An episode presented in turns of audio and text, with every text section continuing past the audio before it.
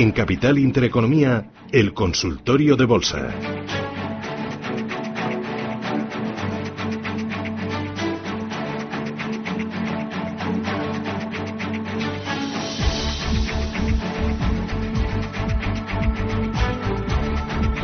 Bueno, los oyentes están ya participando, están ya llamando. Esto, uh, ¿cómo vamos? ¿Cómo vamos? Vamos con el primer eh, mensaje de audio.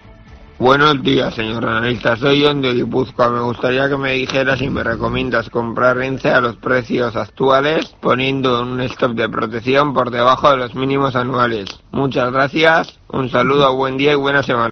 ¿Cómo lo ves? Bueno, tanto como recomendar, eh, no, no veo que sea así una estrategia especialmente eh, atractiva eh, en este momento, ¿no? Porque ENCE, bueno, es un valor que viene con una tendencia bajista muy fuerte, simplemente se ha parado, está ahí consolidando entre mm, entre 3,60 y 4 aproximadamente. Entonces, ¿podría ser una posible estrategia? Pues sí, mm, en la medida en que ENCE se ha metido ahí en ese rango de consolidación, pues siempre cabe la posibilidad de que se mantenga ahí un tiempo y que podamos aprovechar ese rango, ¿no? Comprando cerca eh, del 360. Ahora bien, no veo eh, que sea un valor que en este momento mm, eh, me dé demasiada confianza en que aquí pueda estar formando su suelo, ¿no? Yo creo que todavía sería un poco pronto, ¿no? Para intentar coger un, giro importante. En, ENCE sigue habiendo muchas incertidumbres. En general, pues todo el sector este cíclico de materias primas, pues sigue siendo un sector bueno, digamos un poquito en cuarentena. Encima tenemos este viernes la posibilidad de, un cae cruz, y en la medida en que no se produzca ese acuerdo, pues eh, la reacción, pues sin duda sería negativa. es decir, que en principio, aunque es una estrategia posible, eh, no, no la veo ahora especialmente atractiva. Mm, José Ignacio Valladolid, ¿qué tal? Buenos días. Hola, buenos días. Mire, yo quería saber por CaixaBank que ya he comprado, pero que quería comprar más. Eh, si me podía dar el, soporte más lejano que tenga. Muy bien, gracias. Muy, muy, muy, muy amable. Muchas gracias. Por la radio. ¿eh? Gracias. ¿Qué dices, Nicolás? Pues que CaixaBank no tiene ahora soportes cerca. Eh, lo tiene, pues como dice el oyente, muy lejano. ¿eh? está en una, en una caída, bueno, ya digo, sin, sin soporte.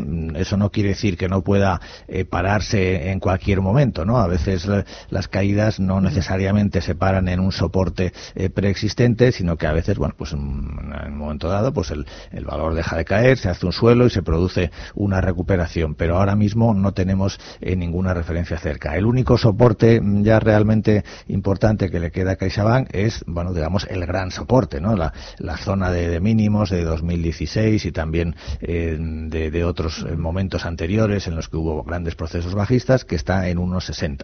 Mm, bueno, yo espero desde luego que no llegue hasta allí CaixaBank, pero como soporte, soporte realmente es lo único que tiene.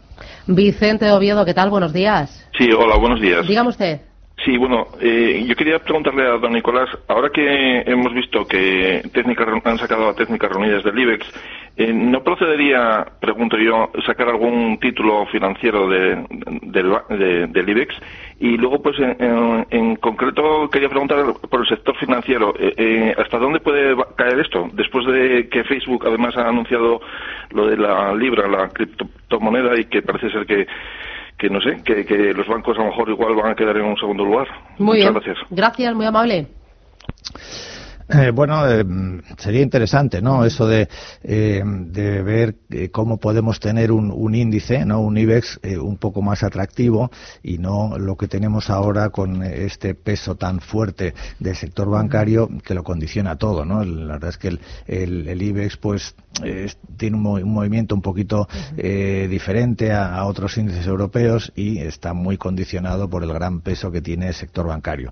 Lo que sucede es que, bueno, las normas que en principio están establecidas para eh, la incorporación de, valores a Malibes, pues son las que son y básicamente pues es el, volumen de negocio y la capitalización de las compañías, ¿no? Entonces eh, los bancos eh, en general pues están todos bastante holgadamente, ¿no? en el IBEX, no no haya no habría ahora expectativas de que ninguno de ellos saliera. Para ello tendrían que cambiarse los criterios, ¿no? Tendrían que decir bueno vamos a además de volumen y capitalización vamos a buscar que haya una cierta diversificación y poner pues un límite máximo de determinados sectores, bueno, pues eso podría ser una opción, pero desde luego que no, no se plantea eh, que yo sepa, ¿no? Entonces, de momento, pues no, me temo que no va, que no va a haber salidas de, de, bancos, ¿no? Del IBEX.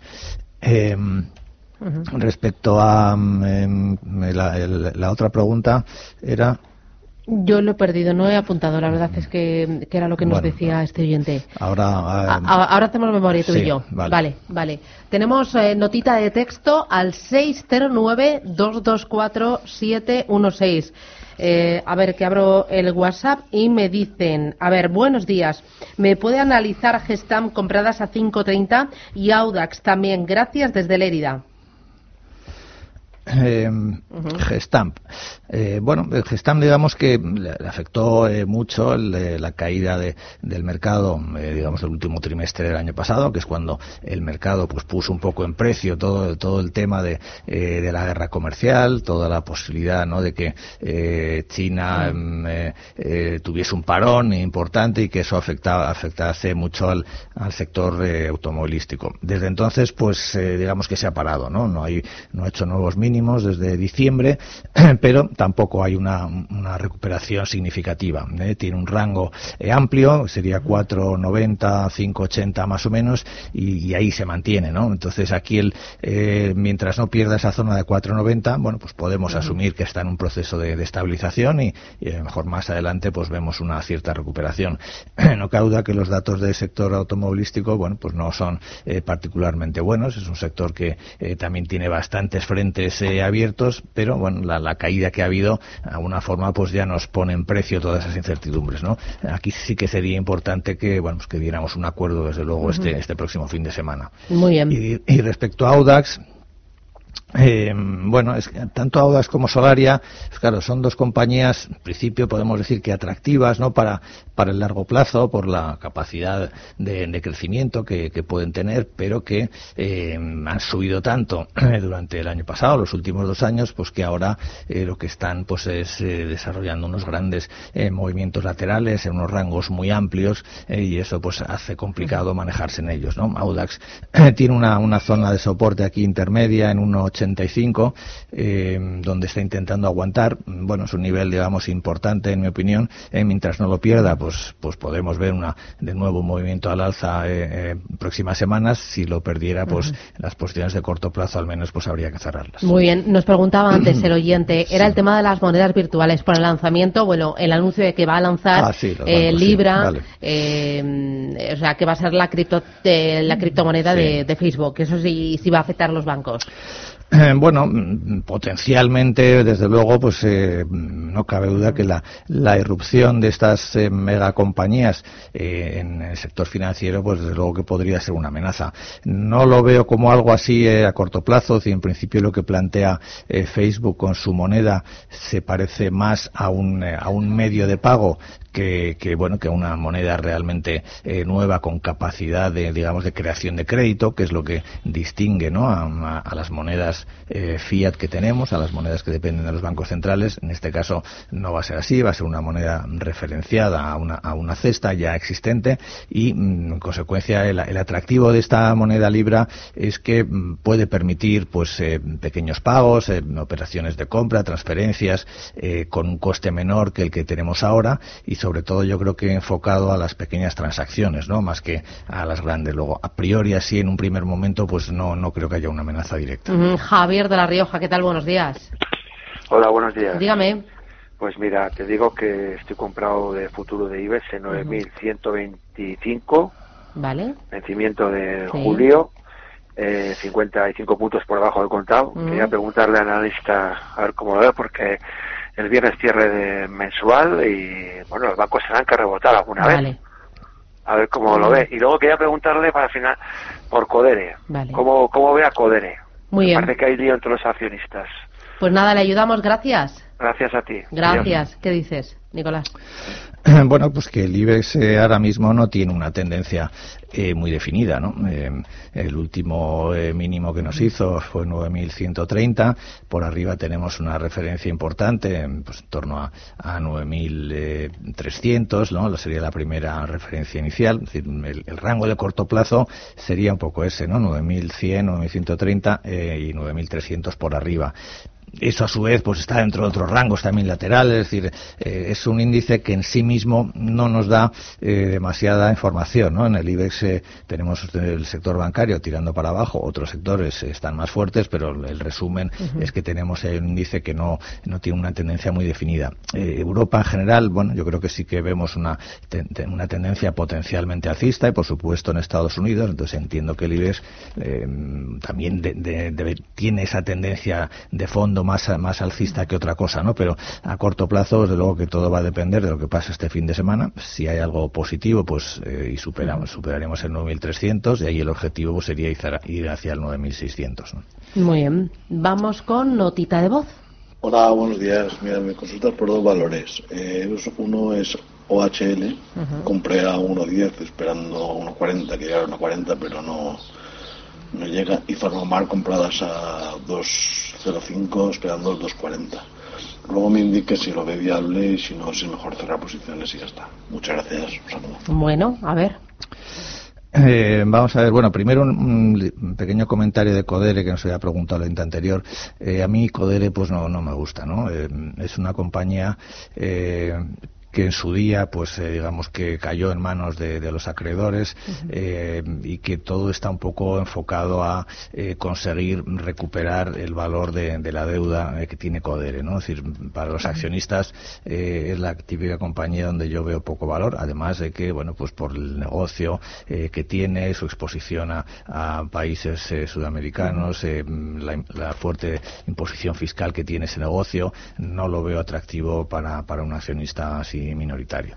Eh, respecto a OHL, pues eh, también es una compañía que eh, ahora mismo pues sigue metida en una gran incertidumbre, ¿no? Es una compañía que se ha quedado casi casi sin, sin actividad, le queda un pequeño negocio de construcción.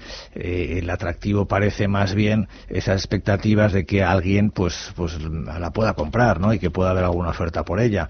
Fuera de eso, pues sinceramente no no es una compañía en la que mm, vea atractivo invertir técnicamente pues está ahí en una zona de soporte, pues eh, en torno a 0,85, eh, pues y, por arriba pues ese 1,20, 1,40, es decir, eh, hay, hay posibilidades, ¿no? De que pueda volver a intentar ese irse otra vez hacia 1,20, 1,40, pues mientras no pierda el, el 1, el 0,85. Mm, vamos con la última, Daniel, buenos días. Hola, buenos días. Quería preguntar al analista cómo ve Santander, dónde debe el soporte. gracias. Bueno, digamos que Santander y BBVA dentro de lo que cabe, pues se han desmarcado un poquito ¿no? de, estas últimas eh, caídas importantes que estamos viendo en el sector bancario en España. Eh, eso se debe, pues bueno, precisamente a su diversificación internacional, ¿no? No es lo mismo la, eh, la situación que tienen los bancos domésticos con los tipos de interés cada vez más bajos en, España que un Santander o un BBVA que tienen, tienen crecimiento, ¿no? Fuera de España, especialmente en Latinoamérica.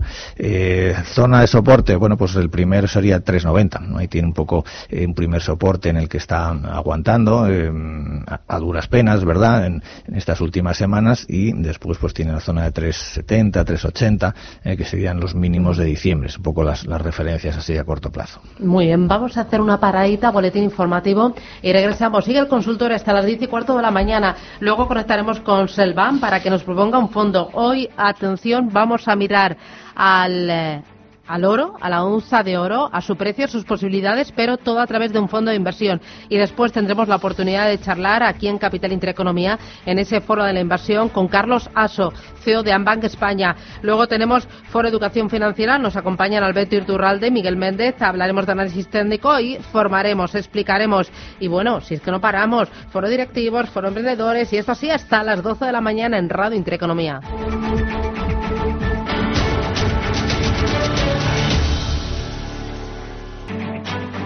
En Capital Intereconomía, el consultorio de bolsa.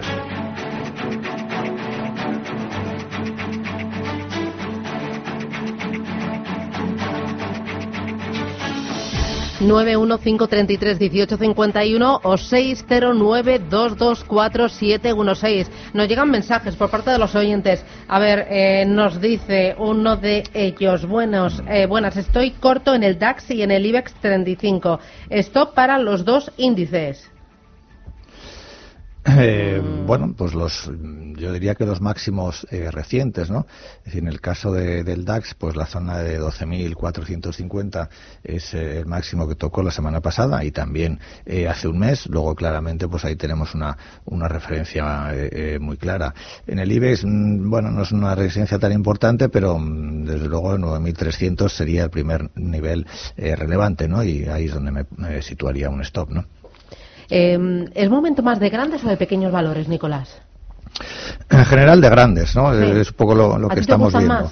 Bueno, eh, no es que me gusten más, es decir, creo que en el escenario eh, este en el que estamos ahora, ¿no? Pues con eh, toda la problemática de, los tipos de interés muy bajos, de un crecimiento relativamente débil, yo creo que las compañías grandes en conjunto eh, tienen eh, eh, más posibilidades ¿no? de, defenderse y de dar una buena rentabilidad a los accionistas que las pequeñas compañías que tienen un, carácter un poco más cíclico y que necesitarían pues de una cierta recuperación del ciclo económico ¿no? si eso se produjera en algún momento decir, en, los próximos meses o en los próximos dos años bueno pues ahí volveríamos a entrar en una fase en la que seguramente las compañías pequeñas lo harían mejor ¿no? pero ahora mismo pues todavía no no estamos en eso. Em, ¿Valores que tú tendrías en cartera sí o sí? ¿Es más de defensivos ahora mismo el momento o de cíclicos? Eh, no, en general defensivos y crecimiento. Eh, los valores cíclicos, eh, bueno, pues lo que, lo que tienen de atractivo es que han caído tanto, pues que, están relativamente baratos. Entonces, bueno, pues sabes que en algún momento tiene que haber, desde luego, alguna, alguna recuperación. Pero en general, si nos ponemos un poquito así a, un plazo un poco más largo, ver de aquí a, a uno o dos años, sigo pensando que en, este entorno eh, van a seguir siendo eh, valores de perfil eh, defensivo con un buen dividendo y compañías, digamos, de, crecimiento, ¿no? que pueden tener un crecimiento de sus beneficios razonable de esto dentro de este entorno por, por, el tipo de negocio que son, donde vamos a ver o vamos a seguir viendo un mejor comportamiento, ¿no? porque de hecho ya es esa la situación ¿no? que, estamos teniendo en general en los últimos meses. Y mm, la evolución del precio del petróleo, ¿cómo lo es? Eh, o sea, ¿te afecta a la hora de, o sea, ¿lo debemos tener en cuenta a la hora de diseñar una cartera, Nicolás? Mm, yo creo que no. Es decir, el precio del petróleo, salvo que se produjesen eh, movimientos eh, extremos, pues como el que tuvimos, por ejemplo, en, en, el año 2014 y 2015, una caída eh, muy fuerte, o en parte de 2016, con una recuperación intensa, bueno, ahí sí que puede tener consecuencias ¿no? para determinados sectores del mercado, para expectativas del mercado. Pero ahora mismo yo creo que el, petróleo mm, básicamente pues ha entrado en un rango, ¿no? Entonces, ahí pues no nos dice mucho, ¿no? Que suba un 10%, que baje un, eh, un, 10% dentro de, dentro de ese rango, pues no, no significa eh, nada y en general, pues bueno, estamos viendo un comportamiento bastante estable en, el sector energético. Mira, se me animan ahora por WhatsApp, dice eh, don Nicolás, ¿podría analizar Airbus compradas a 109?